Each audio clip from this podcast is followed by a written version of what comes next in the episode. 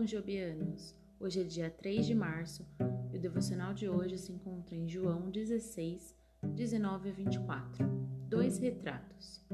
Assim também agora vós tendes tristeza, mas outra vez vos verei. O vosso coração se alegrará. João 16, versículo 22. A orgulhosa avó mostrou dois retratos emoldurados aos amigos no hall da igreja. A primeira foto era de sua filha em sua terra natal. O segundo era de seu neto, nascido recentemente daquela filha.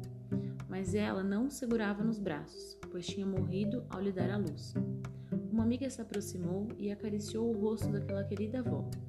Ela conseguia dizer em meio às suas próprias lágrimas: Eu sei, eu sei. E sabia. Pouco antes, ela havia enterrado um filho. Há algo especial no conforto dos que experimentaram a mesma dor. Eles sabem. Pouco antes da prisão de Jesus, ele alertou seus discípulos: Chorareis e vos lamentareis, e o mundo se alegrará. Mas no momento seguinte, ele os consolou. Mas a vossa tristeza se converterá em alegria. Versículo 20. Poucas horas, os discípulos estariam devastados pela prisão e morte de Jesus mas a profunda dor que sentiram logo se transformou em alegria que não poderiam ter imaginado quando o viram vivo novamente. Isaías profetizou a respeito do Messias.